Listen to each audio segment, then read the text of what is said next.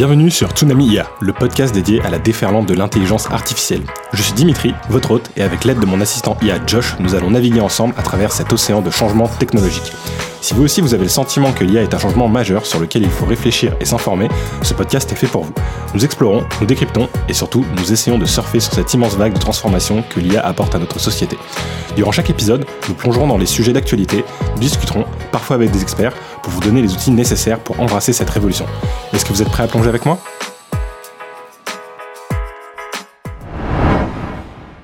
Bienvenue sur ce 13e épisode du podcast Tsunami IA.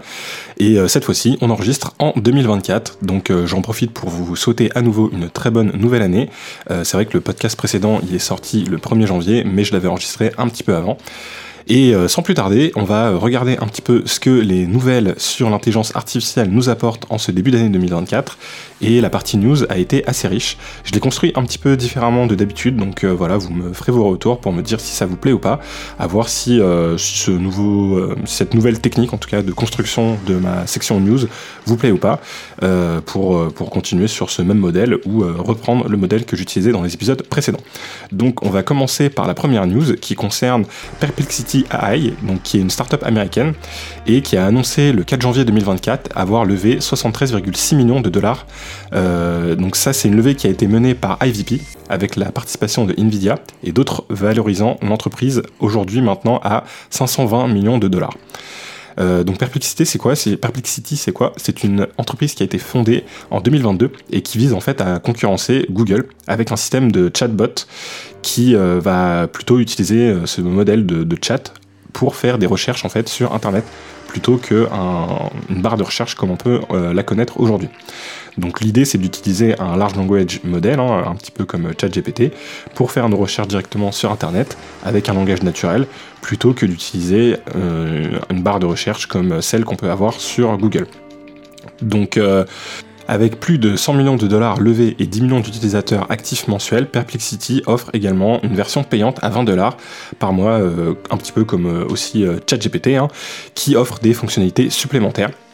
Mais bon, pour l'instant, c'est un modèle économique qui reste incertain, donc on verra si c'est quelque chose qui fonctionnera bien, puisque forcément, je pense que ça va être compliqué pour eux de se rémunérer sur de la publicité, un petit peu comme ce que peut faire Google aujourd'hui. Mais voilà, c'est intéressant de voir qu'il y a une vraie concurrence qui arrive sur ce type de, de besoin, hein, le besoin de faire des recherches sur Internet. Et euh, en plus de ça, il y a quand même une contrainte hein, qui est qu'aujourd'hui, les large language models sont souvent très censurés. Donc ça va être aussi compliqué de faire fonctionner un large language model qui a parfois des censures sur les choses qu'on peut lui demander sur un moteur de recherche. Mais en même temps, on a aussi de la censure sur les moteurs de recherche aujourd'hui. Euh, je pense par exemple au piratage informatique avec euh, des sites qui peuvent des fois être bannis par des gouvernements, en tout cas avoir des demandes de bannissement de certains sites internet auprès des fournisseurs d'accès Internet de leur pays euh, sur certains, euh, voilà, pour certains types de, sites, hein, euh, comme le piratage. Voilà. Donc on verra comment ces problématiques aussi pourront être gérées par, ce, par, cette, par cette entreprise. Alors Perplexity AI, pour ceux qui veulent tester, hein, est disponible via du coup le site internet perplexity p e r p l e x i t y .ai, donc AI. Et euh, voilà, ça, marche un petit peu comme un moteur de recherche, mais euh, sous forme de langage naturel. Donc vous pouvez lui poser des questions et, il vous répondra euh, en faisant, lui, de ce côté, des recherches sur Internet, un petit peu comme ce que peut proposer la dernière version de ChatGPT+. Donc je le trouve pour l'instant pas forcément extrêmement efficace, mais c'est intéressant de voir que voilà il y a, y a des levées de fonds qui se font sur ce genre d'entreprise et euh, que euh, je pense qu'il va se passer pas mal de changements sur l'aspect moteur de recherche, puisque c'est vrai que si on se retrouve avec des large language models qui fonctionnent correctement, bah pourquoi euh, continuer à devoir rentrer des mots-clés dans un moteur de recherche quand on peut parler avec un langage naturel, poser notre question et avoir directement une intelligence artificielle qui fait la recherche pour nous et qui nous fait un résumé des résultats, en plus en nous donnant généralement les sources depuis lesquelles elle a récupéré les données, ce qui nous permet de vérifier ce qu'elle dit et de s'assurer voilà, qu'elle n'a pas halluciné la réponse.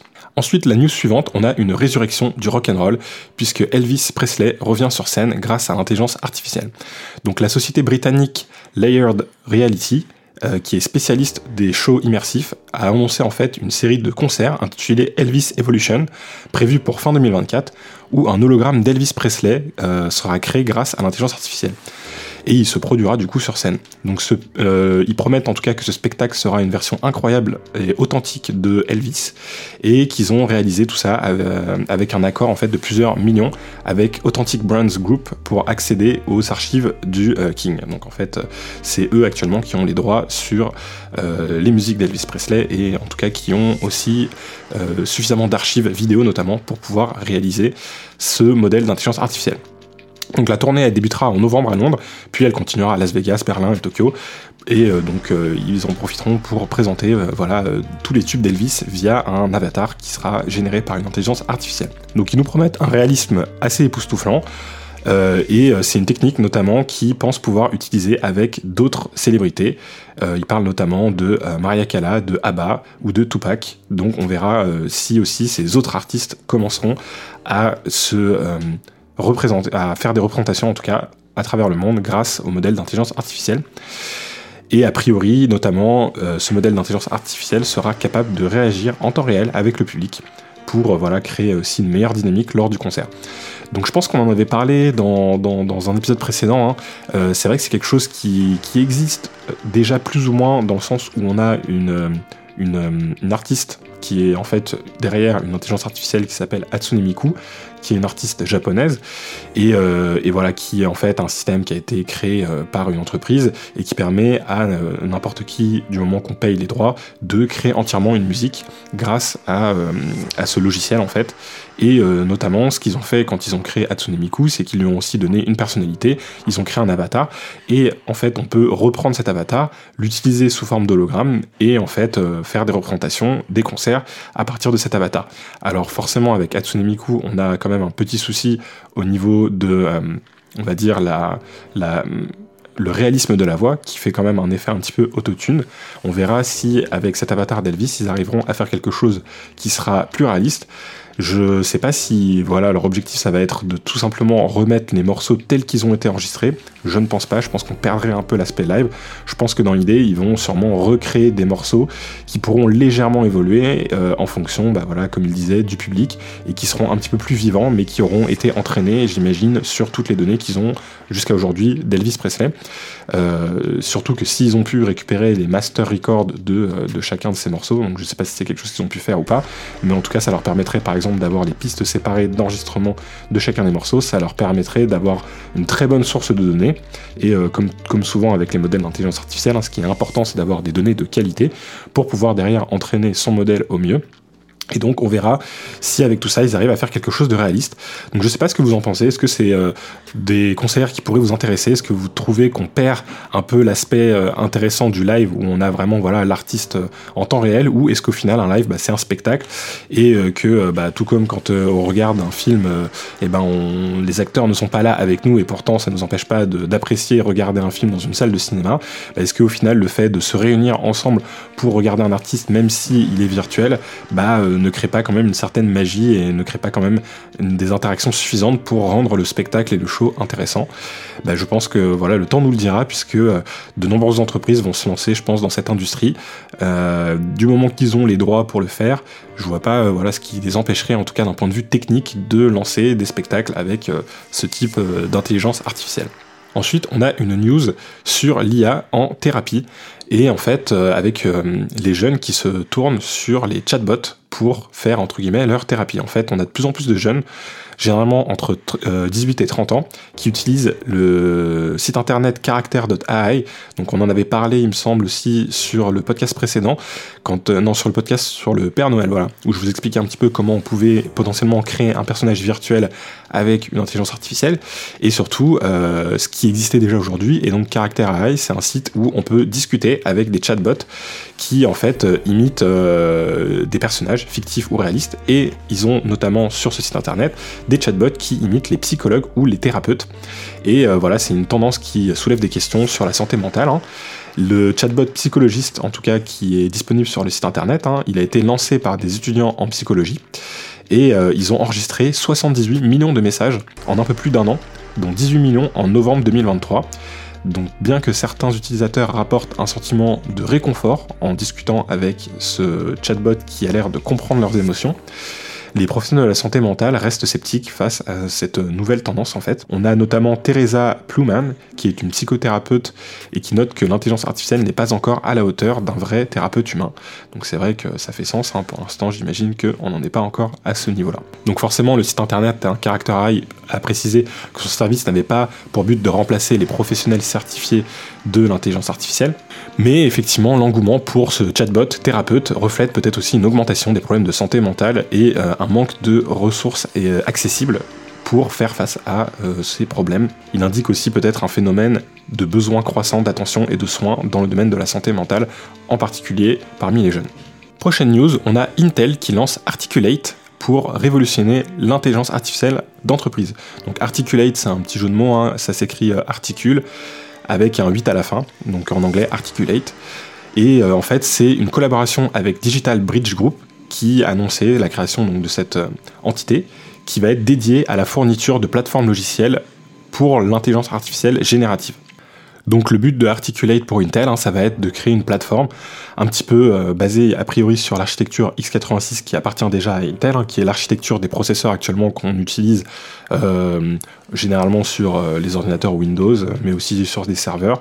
voilà, Mac a fait la transition. Avant, ils étaient aussi sur cette architecture-là. Maintenant, ils sont passés sur l'architecture ARM. Bon, on fera peut-être un, un, épisode à l'occasion dédié un petit peu hardware si c'est quelque chose qui peut vous intéresser. Mais en tout cas, ce qu'il faut retenir, c'est que voilà, Intel va se lancer dans la course aussi à la création de microprocesseurs dédiés à l'intelligence artificielle, un petit peu comme Nvidia le fait déjà. On sait que AMD sont aussi sur le coup.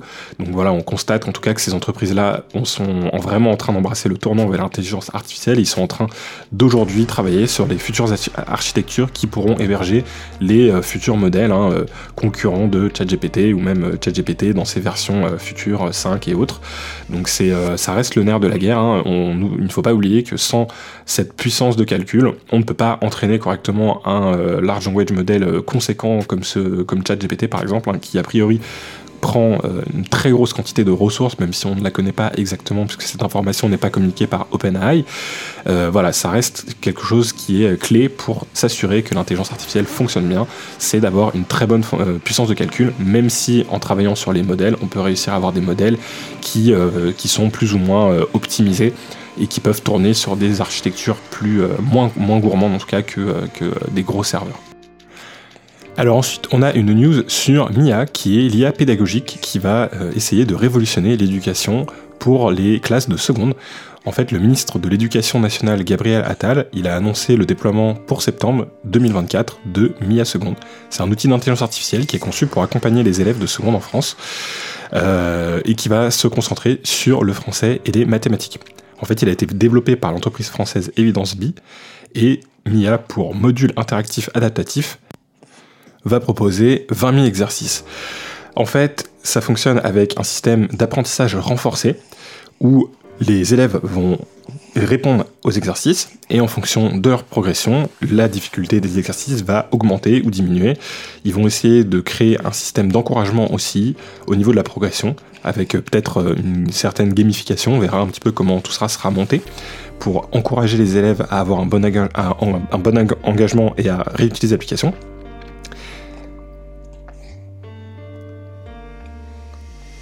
Il va y avoir aussi un algorithme qui va essayer de repérer les exercices qui sont les plus efficaces pour les élèves, pour voir aussi quels pourraient être les meilleurs exercices pour apprendre certaines euh, compétences d'apprentissage. Et c'est vrai que euh, je pense que c'est pertinent, on en avait un peu discuté sur l'épisode où on parlait d'intelligence artificielle et d'éducation, d'intégrer ces outils dès que possible. On verra à quel point ce sera bien fait ou pas le fait de pouvoir créer un parcours un petit peu plus adapté à chaque élève, je pense que c'est très pertinent. Ça va permettre de s'adapter au format d'apprentissage de chacun. Maintenant, il faudra voir à quel point ce sera euh, correctement fait, à quel point ça va pouvoir aussi s'intégrer avec le, les, enseignants, le reste de l'organisation en tout cas du lycée. Mais euh, je pense qu'il faut bien commencer quelque part, donc c'est une bonne initiative qui est lancée à ce niveau-là. On aura donc 800 000 élèves de seconde qui auront accès à MIA dès septembre 2024. C'est une application qui sera du coup disponible euh, sur plusieurs appareils hein, en téléchargement. Elle aura rien d'obligatoire. Donc l'idée, c'est de garder une certaine flexibilité autour de ça. Mais, euh, mais voilà, je pense qu'effectivement, avoir ce genre d'outils pour pouvoir adapter au mieux et au plus proche des besoins de chaque élève euh, un format d'éducation, de, c'est quelque chose qui est, euh, qui est, je pense, pertinent. Mais, mais il faut voir aussi, bah, voilà, dans l'exécution, comment ça va s'appliquer. Ça reste le point le plus compliqué à résoudre. Et il faudra bien s'assurer que bah, les 20 000 exercices proposent par exemple suffisamment de diversité pour s'adapter à chacun, que l'algorithme qui va euh, derrière tourner va réussir à effectivement adapter efficacement chaque exercice euh, à chaque élève et, euh, voilà qu'on va pas reproduire peut-être certains biais qu'on pourrait avoir via les données qu'on a déjà sur ce qui existe déjà dans des, exercices précédents par exemple, voir qu'il n'y a pas des biais qui s'accentuent et qu'au final on exclut encore plus d'élèves avec ce genre de système. Alors, prochaine nouvelle, on a des négociations confidentielles qui ont eu lieu depuis plusieurs mois entre des grands acteurs médiatiques américains, euh, dont par exemple le New York Times, Gannett et euh, News Corp, et OpenAI, concernant en fait le prix et les termes de licence pour l'utilisation de leur contenu par l'entreprise d'intelligence artificielle. Donc ces discussions, elles ont été révélées suite à une action en justice du New York Times contre OpenAI et Microsoft pour violation des droits d'auteur. On en a discuté sur l'épisode précédent. Et euh, en fait, ce qu'il se passe, c'est tout simplement que bah, différents médias, et notamment OpenAI, est en train de discuter pour essayer d'obtenir le droit d'utiliser le contenu de ces médias pour entraîner son modèle.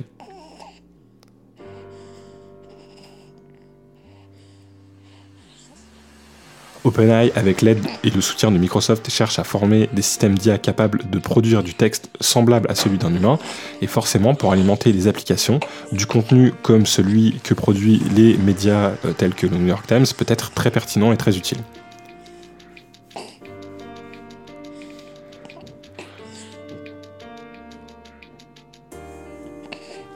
Donc forcément, derrière, la presse a vraiment des craintes sur la désinformation et euh, la dévalorisation aussi de leur contenu. Et il y a un vrai débat du coup qui est en train de se créer entre voilà euh, ces médias qui eux ont euh, le contenu et OpenAI qui aimerait bien utiliser ce contenu pour ces données on ne sait pas si derrière ils arriveront à trouver un accord et à se mettre euh, d'accord sur un système de licence et surtout sur un système de coût pour euh, l'entreprise d'intelligence artificielle qui derrière réutiliserait les informations de ces différents médias. On sait que euh, les, relations entre les médias et les entreprises de tech ont souvent été tendues. Hein.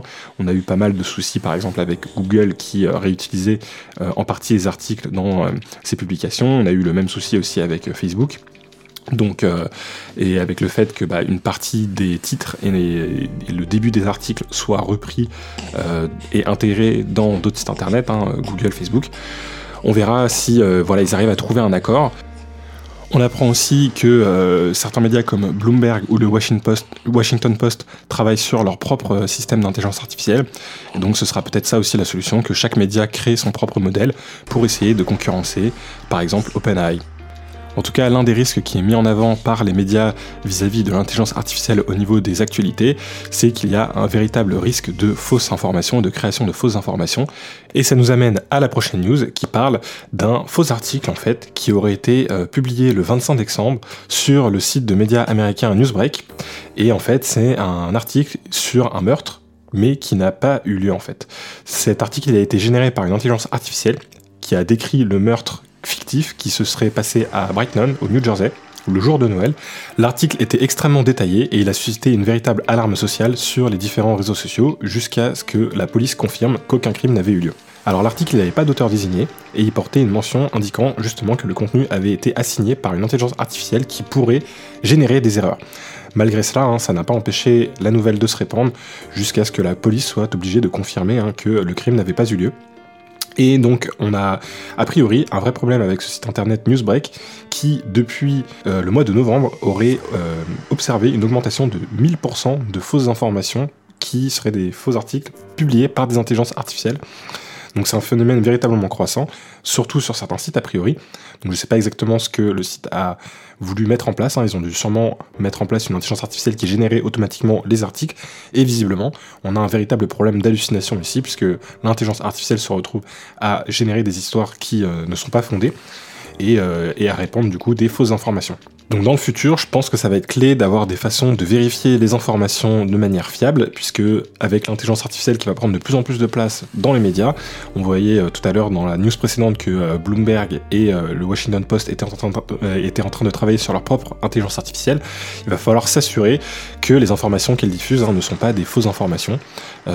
sinon, on va vraiment se retrouver à répandre énormément de fake news ce qui pourrait être un véritable problème et donc on va avoir besoin d'une façon de, s'assurer que tout ça reste des informations euh, vérifiées et ça m'amène à la prochaine news qui parle de Nikon, Sony et Canon qui sont en train de développer une technologie de signature numérique pour leurs appareils photo afin de distinguer les images authentiques des fausses images qui auraient euh, été générées par des intelligences artificielles. Cette initiative elle a été prévue pour être lancée par Sony en premier au printemps 2024 puis par Canon euh, dans la même année et le but c'est qu'elle vise à intégrer des informations comme la date, l'heure, le lieu, l'identité du photographe pour s'assurer que la photo n'a pas été générée par une intelligence artificielle.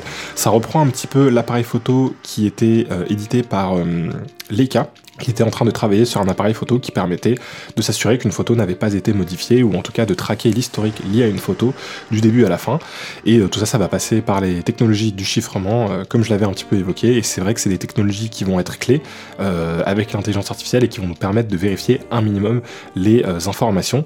Et c'est aussi des technologies qui pourraient très bien s'intégrer avec la blockchain qui permettrait de vérifier avec une source euh, qui serait décentralisée et qui serait du coup a priori plus neutre, euh, bah, de s'assurer de euh, l'authenticité de photographie par exemple, et, avec un système qui permettrait de chiffrer la photo du départ jusqu'à l'arrivée pour s'assurer que voilà à aucun moment elle ait été modifiée.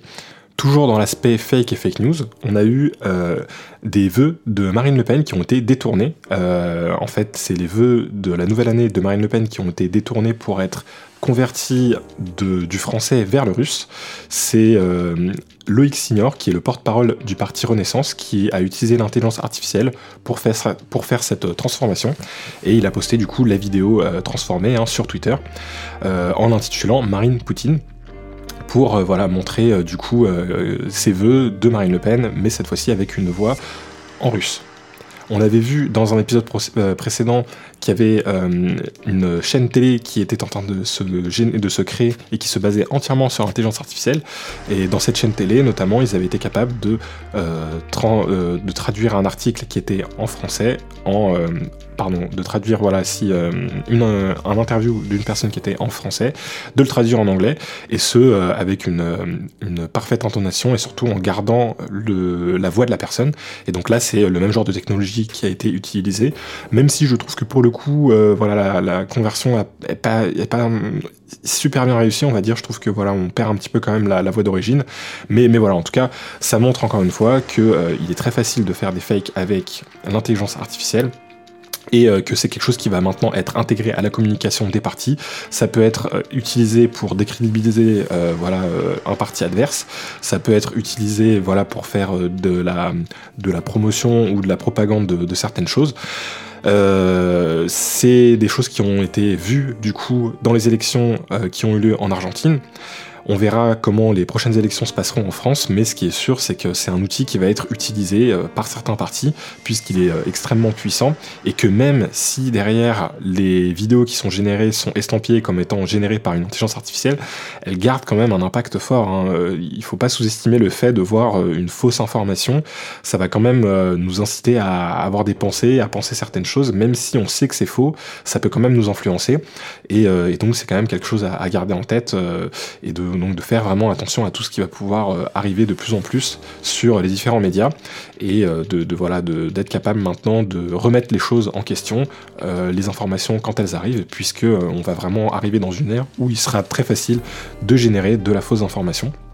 Et, où pour l'instant on n'a pas énormément de moyens de vérifier clairement les sources d'information. Alors forcément, quand euh, on a une news qui est relayée par plusieurs euh, médias, que euh, on a des médias de confiance, bon bah là ça nous permet de s'assurer que voilà l'information est véridique. Mais mais c'est vrai que quand on a une news qui vient d'un seul média et et avec un contenu qui peut se baser sur des photos, de la vidéo ou ce genre de choses qui elles pourraient être modifiées par une intelligence artificielle, bah, c'est difficile de savoir si c'est une information vérifiée ou non. Et c'est pour ça que je pense que ça va être très important dans un futur très proche d'avoir un système qui passe par par exemple le chiffrement, qui permettrait de s'assurer que les images qu'on ait prises, les photos, les vidéos n'ont pas été modifiées et, et, voilà n'ont pas été générées par des intelligences artificielles. Et je pense que c'est quelque chose qui va être important à, intégrer hein, sur les différents réseaux sociaux et sur les différentes plateformes pour voilà un petit peu comme quand on a un compte qui est vérifié, bah, avoir des vidéos qui seraient vérifiées et qui nous permettraient de s'assurer que euh, le chiffrement a été respecté de bout en bout et que la vidéo n'a pas été modifiée. Ensuite, on a une nouvelle sur une application qui s'appelle e-avocat, jeu de mots entre IA et avocat, hein, qui serait une IA juridique qui défie la profession des avocats. Elle a été lancée donc le 1er janvier, donc c'est très récent, euh, et elle a suscité tout de suite une vive controverse, hein, puisqu'elle promet de fournir des conseils juridiques à partir de l'intelligence artificielle sans avoir à impliquer un véritable avocat.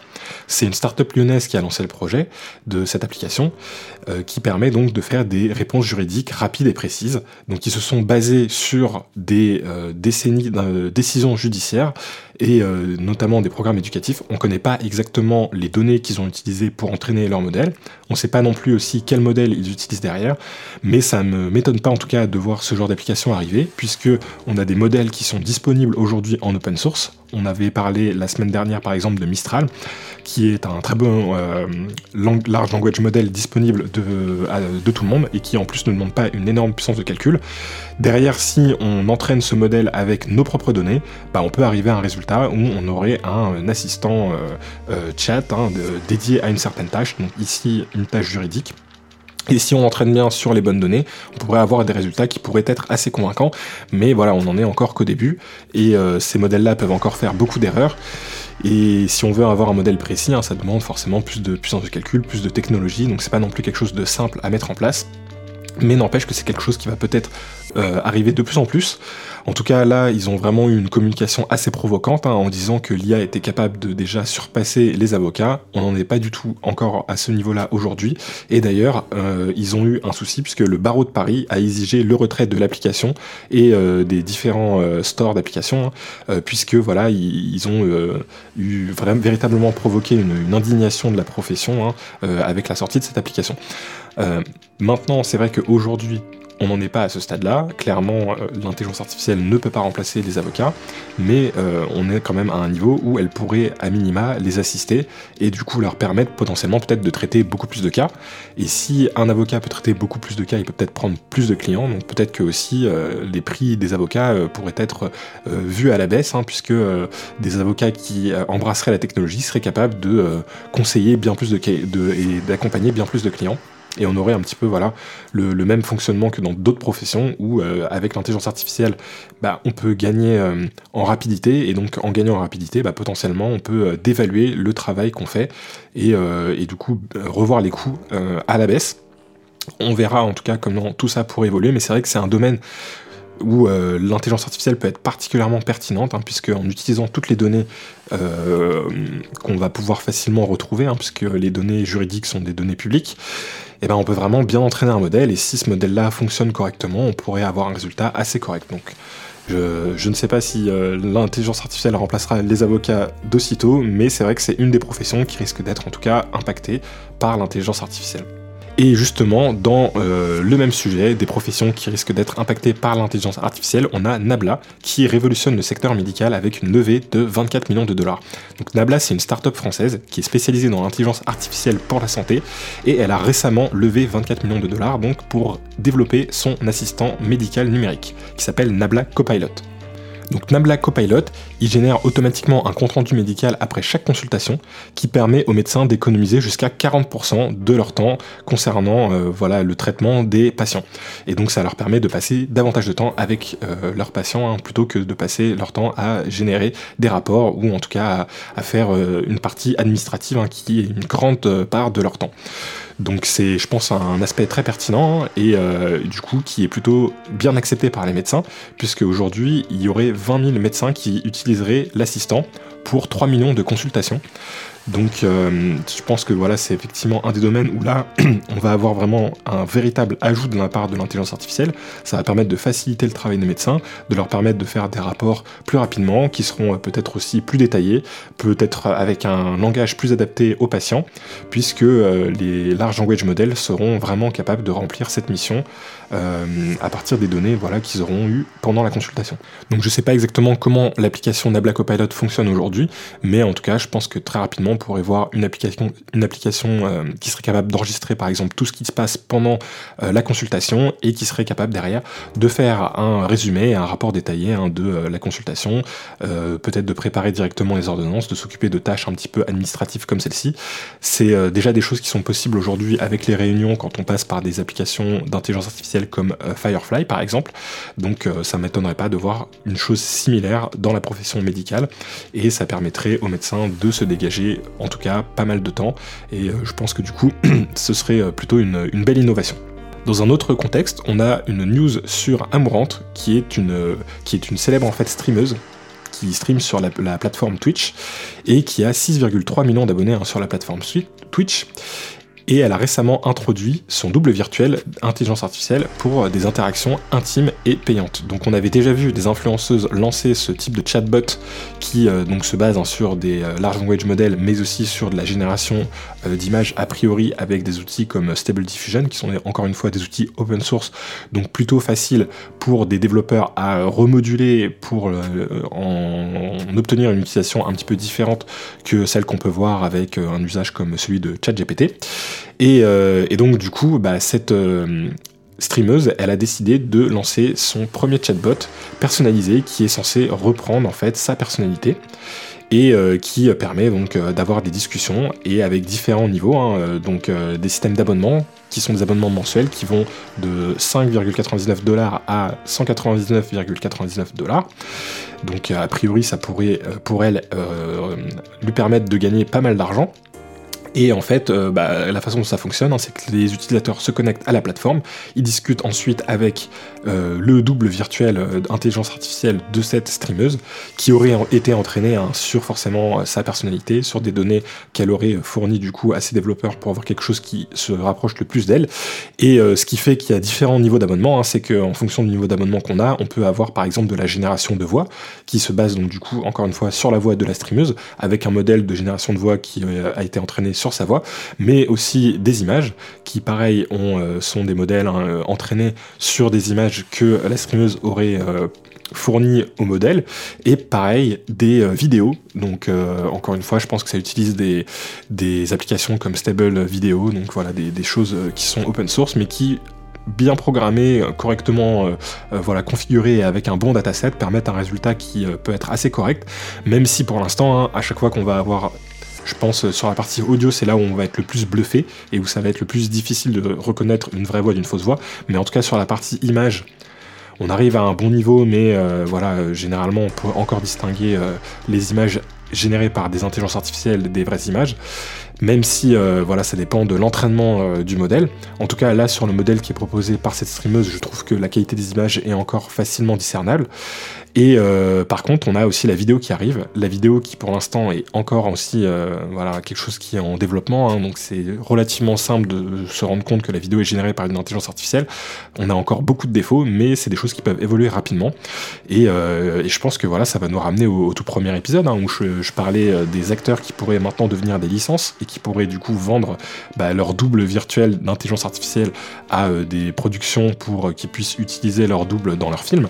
Bon, bah là, on se retrouve avec euh, des influenceurs, des streamers, euh, là une streameuse en tout cas, qui décide euh, de, faire ce double virtuel d'intelligence artificielle, mais plutôt sous la forme d'un chatbot pour avoir un meilleur engagement de, de ses fans et surtout bah, pour pouvoir aussi en tirer des revenus via un système d'abonnement. Et enfin, la dernière nouvelle, on a le gouvernement français qui a annoncé un nouvel arrêté qui permet à l'intelligence artificielle de verbaliser les conducteurs circulant illégalement sur des voies réservées. Donc en fait, c'est une mesure qui a été confirmée par le cabinet du ministre délégué chargé des transports Clément Beaune, et elle vise à améliorer le respect des espaces dédiés au covoiturage et au transport en commun. L'IA, elle est capable de euh, compter le nombre de passagers même à grande vitesse, avec un taux d'exactitude de 97%, et euh, donc du coup, ça ça permettrait à, de faire de la vidéo verbalisation de façon très précise, même si il précise quand même qu'aujourd'hui ce sera des verbalisations qui seront confirmées par un humain. En tout cas, la CNIL a approuvé les modalités de ce dispositif. Elle précise aussi que les images qui seront capturées flouteront les visages des passagers mais pas celui du conducteur, et que les données euh, collectées incluront la date, le lieu, le nombre de personnes qui étaient dans la voiture, le modèle du véhicule, la plaque d'immatriculation, et que tout ça sera utilisé pour vérifier si euh, le véhicule était autorisé ou non à circuler sur la voie réservée. Alors personnellement, je ne suis pas étonné de voir ce genre d'intelligence artificielle qui arrive. Hein. Forcément, c'est une, une façon très efficace pour un gouvernement de s'assurer que la, loi est respectée. Ça ne m'étonne pas du coup que ça arrive rapidement sur les routes. Là, pour l'instant, on parle de voies réservées, mais euh, voilà, c'est quelque chose qui pourrait être très facilement utilisé aussi pour détecter les personnes qui grillent un feu rouge, par exemple, ou euh, qui euh, ne respectent pas, je sais pas, un dépassement par la droite, ce genre de choses-là. Il suffit en fait d'utiliser une vidéo d'une qualité suffisamment correcte hein, pour pouvoir détecter tout un tas d'infractions. Euh, sans avoir à utiliser un système aussi élaboré que celui d'un radar où là il faut voilà, prendre une mesure, il faut euh, euh, s'assurer que le système voilà, est fiable, le système doit être homologué, on passe quand même par des contraintes assez élevées. Si on a une caméra de suffisamment bonne qualité, euh, pour pouvoir par exemple lire la plaque d'immatriculation, on peut, euh, avec une bonne intelligence artificielle, calculer énormément de choses. On peut savoir euh, la vitesse, ou en tout cas avoir une très bonne estimation de la vitesse du véhicule, hein, puisque entre différents, différentes frames de la vidéo, on va pouvoir calculer de combien la voiture s'est déplacée. On va pouvoir voilà, vérifier les comportements si un véhicule dépasse par la droite, s'il franchit une ligne, s'il utilise une voie du coup qu'il n'est pas censé utiliser, s'il prend un sens interdit, s'il prend un feu rouge. Enfin voilà, c'est des choses qui euh, sont globalement assez faciles à faire avec l'intelligence artificielle. Maintenant, on va voir à quel point ça va être aussi euh, accepté euh, et comment ce sera mis en place et appliqué. Euh, je sais que voilà, quand euh, les radars automatiques sont arrivés, il y a eu beaucoup de protestations en France, beaucoup de vandalisme sur les radars. Euh, bon, au final, aujourd'hui, ils sont, ils sont là et plutôt bien acceptés, a priori. Donc, je ne sais pas comment ça se passera pour cette partie verbalisation via intelligence artificielle, mais il faut savoir que c'est quelque chose qui, en tout cas, est possible et qui est plutôt facile à faire. Et, et donc, du coup, je, ça ne m'étonne pas, en tout cas, de voir que les gouvernements s'accaparent cette technologie pour l'utiliser. Et d'ailleurs, c'est un petit peu ce qui va aussi nous amener sur le sujet du jour où euh, on va parler un petit peu d'intelligence artificielle et de euh, surveillance hein, pour un peu donner suite euh, à l'épisode précédent où on parlait notamment de protéger un petit peu sa vie privée avec les intelligences artificielles. Mais avant ça, on va passer à l'utilisation de l'intelligence artificielle de la semaine. Alors cette semaine, j'ai eu pas mal de petites utilisations de l'intelligence artificielle, mais je voudrais vous parler de deux cas euh, qui pourraient peut-être vous être utiles de votre côté. Le premier, c'était euh, tout simplement une utilisation pour euh, m'aider sur un tableur Excel. Donc Excel permet de faire des formules, hein, des formules qui sont en VBA, qui est un langage de programmation qui permet voilà, de, de, créer des formules un peu plus complexes sur la plateforme. Personnellement, je suis loin d'être un expert dans ce langage de programmation, et par contre, je savais que j'avais besoin de faire un calcul un petit peu élaboré avec une formule avec plusieurs conditions mais euh, voilà, qui est pas forcément euh, hyper simple à faire dans un langage que je ne connais pas. Et donc, bah, qu'est-ce que j'ai fait? Très simplement, j'ai posé la question à ChatGPT en langage naturel, en lui disant voilà, je veux que cette case Excel calcule une date, mais de cette façon, et si c'est un jour euh, du week-end, il faut pas compter le jour, et si c'est un jour férié non plus, ni un jour de la semaine, et en plus de ça, il faut compter le nombre de jours entre deux dates moins celui d'une troisième date. Enfin voilà, un calcul qui était un petit peu compliqué de ce style-là. Et en le formulant en langage naturel, bah, Excel a été capable de me faire une super formule en m'expliquant un petit peu en plus la démarche qu'il a eue pour créer cette formule. Et euh, ça, c'est vrai que c'est euh, quelque chose de super utile. Tout ça passe par le, euh, la partie code interpréteur de ChatGPT hein, qui permet de générer du, euh, code de programmation euh, et, qui permet voilà, de faire des choses assez impressionnantes. Et d'ailleurs, c'est ça aussi le deuxième usage que j'ai retenu, c'est qu'avec cette partie euh, code interpréteur qui permet à ChatGPT d'exécuter du code, bah, on peut aussi générer des documents. voilà, donc avant, il fallait passer par des plugins de ChatGPT qui par exemple pouvait vous générer un document euh, Word à, partir d'un prompt. Hein. Par exemple, on demande à ChatGPT de nous produire une lettre. Bon, bah ChatGPT lui va nous produire un, morceau de texte qui euh, sera euh, le modèle de la lettre, mais ce sera pas un document Word avec le formatage d'une lettre. Et ben ça, on peut l'obtenir en utilisant la partie code interpréteur de ChatGPT. Et si on demande à ChatGPT de nous faire euh, une sortie euh, d'information sous format Word, il va être capable de générer un Word euh, directement hein, qu'on pourra télécharger et récupérer. Donc ça, encore une fois, c'est disponible que sur ChatGPT+. C'est uniquement sur la version payante de ChatGPT, mais ça fait partie des choses intéressantes qu'on peut faire avec les nouvelles fonctionnalités de ChatGPT 4. Et ça nous permet hein, de, ne pas avoir à utiliser certains plugins, hein, surtout qu'il y a pas mal des plugins de ChatGPT qui sont payants. Bon bah là, on peut déjà avoir un très bon résultat sans passer par les plugins payants et, on peut directement bah, générer euh, typiquement des documents Word, mais pas seulement. Euh, donc voilà, je vous conseille de, toujours regarder un petit peu hein, ce qui se fait, hein, c'est hyper intéressant. Euh, et puis bon, bah, je, vous, dirai la semaine prochaine quelles utilisations j'ai eues. ce serait pas mal que ce soit pour une fois autre chose que ChatGPT. Mais, mais voilà, on verra, parce que c'est vrai qu'aujourd'hui ça reste l'un des 15, enfin, l'une des intelligences artificielles que j'utilise le plus. Donc Josh, aujourd'hui, on avait une nouvelle qui nous parlait de vidéo-verbalisation euh, mise en place par le gouvernement français avec un arrêté qui permet notamment de verbaliser les conducteurs qui roulent sur des voies réservées et euh, voilà, la façon dont euh, cette verbalisation fonctionne, c'est que c'est une intelligence artificielle qui détecte les voitures qui roulent sur une voie réservée et qui ne devraient pas rouler sur une voie réservée, et qui permet donc euh, du coup de verbaliser les conducteurs. Moi, tout ça, ça me fait penser à, aux possibilités qu'on pourrait avoir en matière de surveillance qui pourrait être fait avec l'intelligence artificielle, et notamment aux dérives qui pourrait y avoir avec ce genre d'usage. Est-ce que tu aurais des choses pertinentes à nous dire sur ce sujet? La vidéo-verbalisation via l'intelligence artificielle représente un sujet fascinant et complexe. D'un côté, cette technologie promet d'améliorer l'efficacité et la sécurité sur les routes en identifiant et en pénalisant automatiquement les infractions. Cependant, elle soulève également des questions importantes sur la surveillance et la vie privée. Premièrement, l'utilisation de l'intelligence artificielle pour la vidéo-verbalisation montre comment la technologie peut être appliquée pour renforcer les lois et règlements. En détectant les véhicules qui empruntent des voies réservées illégalement, l'intelligence artificielle aide à maintenir l'ordre et à encourager un comportement de conduite responsable. Cela peut potentiellement réduire les accidents et améliorer la fluidité du trafic. Cependant, l'utilisation de l'intelligence artificielle pour la surveillance soulève des inquiétudes légitimes. Une question clé est celle de la précision et de la fiabilité de l'IA. Comment pouvons-nous nous assurer que le système ne fait pas d'erreur? Par exemple, en identifiant incorrectement un véhicule autorisé comme étant en infraction. Les erreurs pourraient mener à des sanctions injustes et éroder la confiance du public dans le système. Ensuite, il y a la question de la vie privée.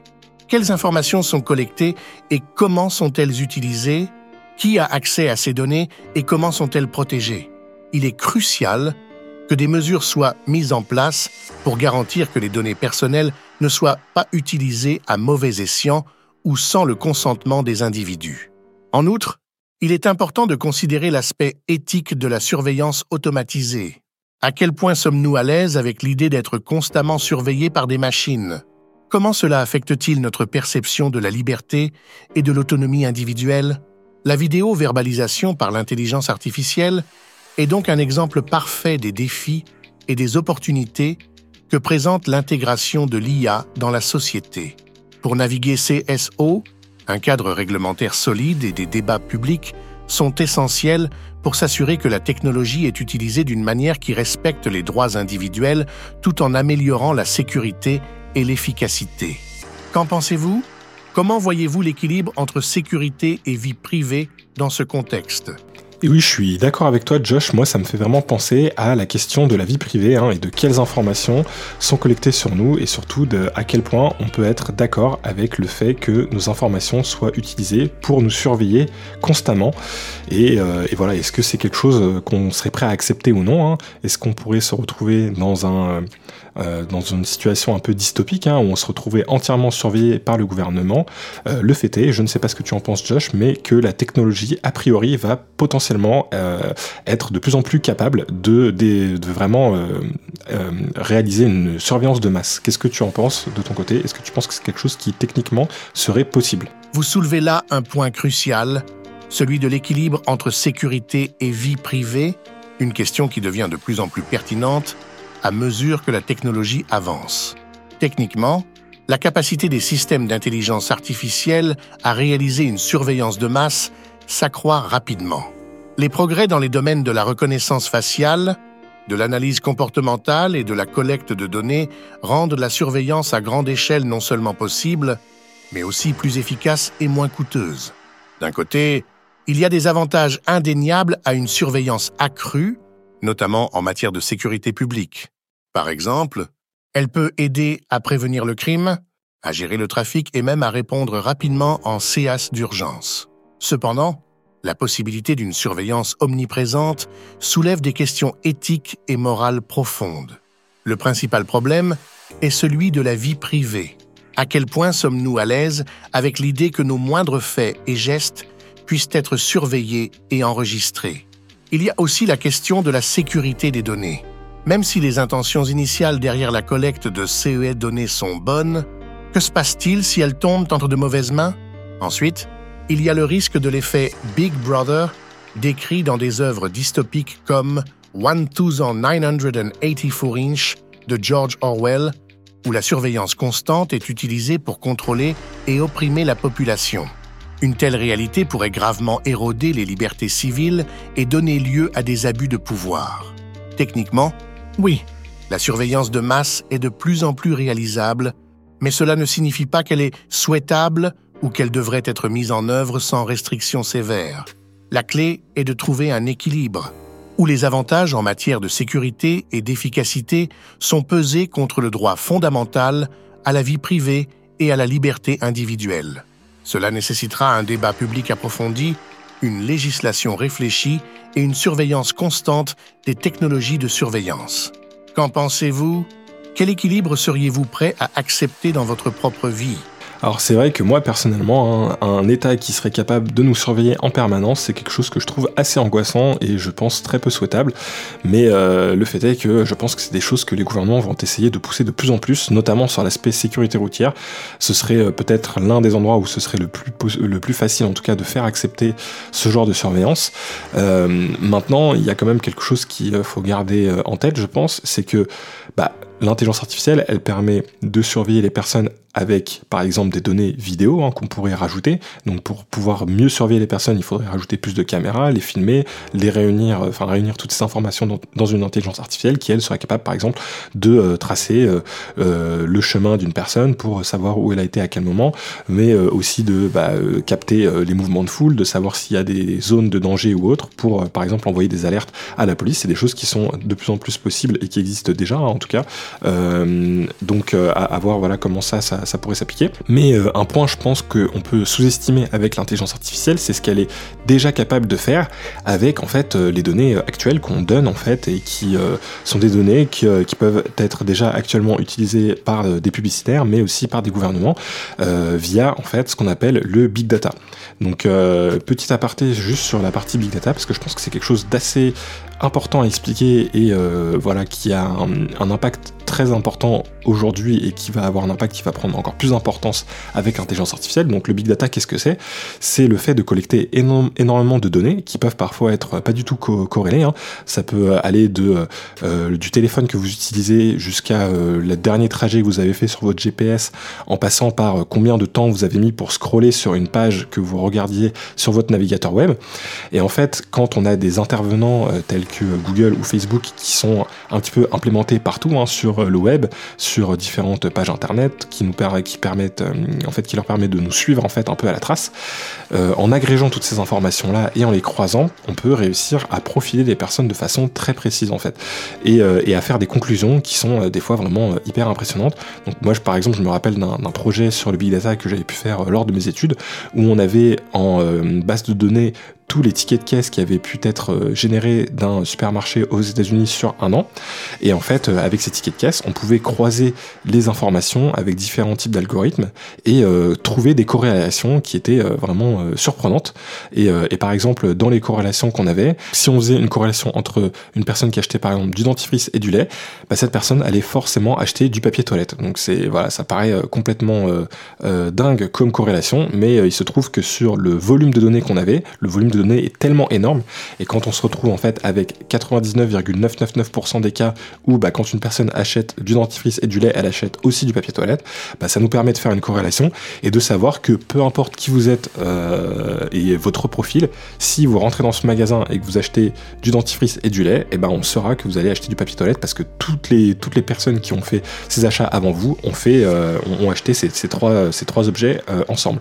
Et c'est ça la puissance en fait du big data, c'est que même si on n'a pas des informations directement sur vous, en ayant des informations sur d'autres personnes qui vous ressemblent, on peut réussir à en déduire des informations sur vous.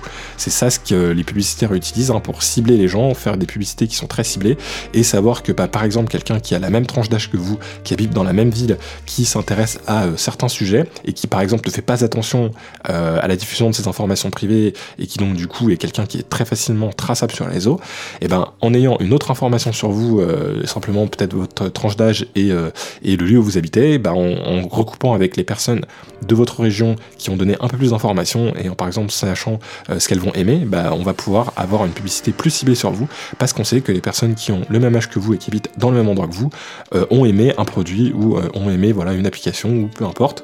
voilà, ça va vous permettre de ça va permettre de profiler les personnes, dans de, les mettre un peu dans des petits groupes et, euh, de savoir hein, que euh, bah, même si euh, dans ce petit groupe vous vous avez donné que peu d'informations, par exemple simplement votre date de naissance, votre lieu d'habitation et même je sais pas, on pourrait penser à votre nationalité, votre nom prénom, ce genre de choses là, et eh ben si on a d'autres personnes qui ont le même âge que vous, qui habitent au même endroit, et qui eux par contre ont donné énormément d'informations, hein, euh, peut-être qu'ils ont euh, liké plein de pages sur Facebook, peut-être qu'ils ont suivi plein de comptes Instagram, peut-être qu'ils ont euh, un une navigation sur internet, voilà, avec en acceptant tous les cookies et en donnant un maximum d'informations, voilà, à Google, bah, en recoupant toutes ces informations là, on va pouvoir avoir un très bon profil de ces personnes là et savoir que de votre côté, bah, vu que vous avez beaucoup de points en commun avec cette avec ce profil-là, bah, il y a beaucoup de chances pour que des choses qui intéressent cette personne-là vous intéressent vous aussi. C'est un petit peu comme ça que ça fonctionne. Et euh, l'intelligence artificielle, elle a vraiment une capacité d'avoir une analyse hyper fine de ce genre de grande base de données et de pouvoir bah, en tirer des informations ultra pertinentes. Donc c'est beaucoup utilisé dans l'aspect euh, voilà publicité, euh, marketing et autres, mais ça pourrait être aussi très bien utilisé dans l'aspect surveillance. Et on pourrait voilà imaginer des profils de comportement qui se feraient par exemple sur euh, la façon dont vous utilisez les réseaux sociaux, et à partir de ça, bah, déduire des choses sur votre personnalité, sur votre façon de vivre, euh, sur votre, par exemple, euh, potentiel risque à commettre des infractions. Euh, et, voilà, si on, si on pousse les choses sur euh, ce genre de, domaine, hein, si on a par exemple des voitures qui, euh, elles, ont de plus en plus d'électronique, hein, avec les voitures électriques, bah, en analysant la façon dont vous utilisez votre voiture avec par exemple la vitesse à laquelle vous allez, votre accélération, ce genre de choses-là, les données qui sont enregistrées par la voiture, bah, pourraient être utilisées pour vous faire un profil. Et en fonction de ce profil, bah, par exemple, vous faire une assurance qui serait à un prix différent. Et si vous avez tendance à avoir le pied lourd sur l'accélérateur, bah, vous faire payer une franchise d'assurance plus élevée que la personne qui aurait un comportement euh, voilà, plus euh, relax euh, sur la conduite. Donc c'est vraiment des choses qui techniquement sont possibles. Maintenant, la question c'est comment elles vont potentiellement être implémentées, comment la loi va voilà, réglementer un petit peu tout ça, qu'est-ce qui va être aussi voilà, accepté ou non, est-ce que vous seriez prêt à payer une assurance potentiellement moins chère, mais à condition qu'elle vérifie tout ce que vous faites sur votre véhicule et que tout ça soit compilé avec une intelligence artificielle et le big data pour savoir si vous êtes un conducteur à risque ou non. Euh, si ça vous permet d'avoir une grosse économie sur votre assurance, peut-être que oui. Si euh, au contraire ça vous euh, représenterait beaucoup de malus, bah, j'imagine que non. Et dans tous les cas, ça resterait un outil qui pourrait être utilisé pour vous surveiller et qui, bah, comme Josh nous l'a dit, pourrait être potentiellement utilisé derrière à mauvais escient. Donc, pour résumer, moi je pense que on a aujourd'hui une intelligence artificielle qui est en plein boom, une technologie qui nous permet de faire de plus en plus de choses, qui petit à petit du coup intéresse à la fois les gouvernements mais aussi les grandes entreprises pour pouvoir mettre en place des choses qui permettent de surveiller les personnes. Alors ça peut être euh, voilà des, choses qui sont euh, a priori à bon escient au départ, hein, comme la sécurité routière, mais ça peut être aussi des raisons purement commerciales et marketing, ou euh, même purement de surveillance. Hein, dans un gouvernement autoritaire par exemple, bah, voilà, on pourrait imaginer ce genre de technologie être utilisée pour avoir un fort contrôle sur la population Et donc, je pense que c'est important de se rendre compte de où on en est d'un point de vue technique, de savoir que c'est des choses qui pourraient être appliquées très rapidement dans la société, et donc de s'y intéresser, de s'assurer que quand des choses comme celle-ci arrivent, bah, on en parle et voilà, on soit capable de savoir bah, à quel point l'intelligence artificielle va avoir un impact sur la surveillance et voilà, rester toujours informé sur ce genre de sujet pour euh, ne pas se retrouver dans un monde dystopique comme Josh nous l'a dit et se retrouver dans un monde comme 1984 où euh, voilà on est entièrement surveillé euh, par à la fois de la vidéosurveillance mais surtout par l'intelligence artificielle qui elle a une capacité de surveillance immense hein, qui ne se trompera pas qui ne se fatiguera pas contrairement à des humains qui voilà pourra aussi surveiller avec un même niveau de qualité en permanence, elle n'aura pas de perte d'attention entre guillemets, donc se retrouver dans un monde dystopique qui serait même encore plus dystopique que le monde que nous a présenté George Orwell. Et au passage, hein, oui, euh, Josh a toujours des problèmes de prononciation avec les nombres, hein, il s'est un peu raté sur le titre du livre. Bon, en tout cas, si vous avez écouté jusque-là, bah, je vous remercie. Euh, je vous conseille de, euh, si vous le pouvez, me laisser un commentaire 5 étoiles sur Apple Podcast. Et voilà, pour information aussi, je vais m'occuper de reposter à l'occasion le hum, podcast sur le Père Noël, hein, puisque voilà, on m'a fait des retours et qu'il y avait des problèmes de son sur ce dernier avec le son qui, coupait. Hein. Je pense que j'ai eu un petit souci, j'ai exporté la mauvaise version sur mon logiciel. Donc voilà, je m'occuperai de, corriger ça et j'espère que ce genre de, petits soucis n'arrivera plus sur les prochains épisodes. Bon bah je vous dis à bientôt et, euh, et euh, voilà, restez euh, du coup sur vos gardes en tout cas en matière d'intelligence artificielle et de surveillance parce que je pense que ça reste un sujet hyper important.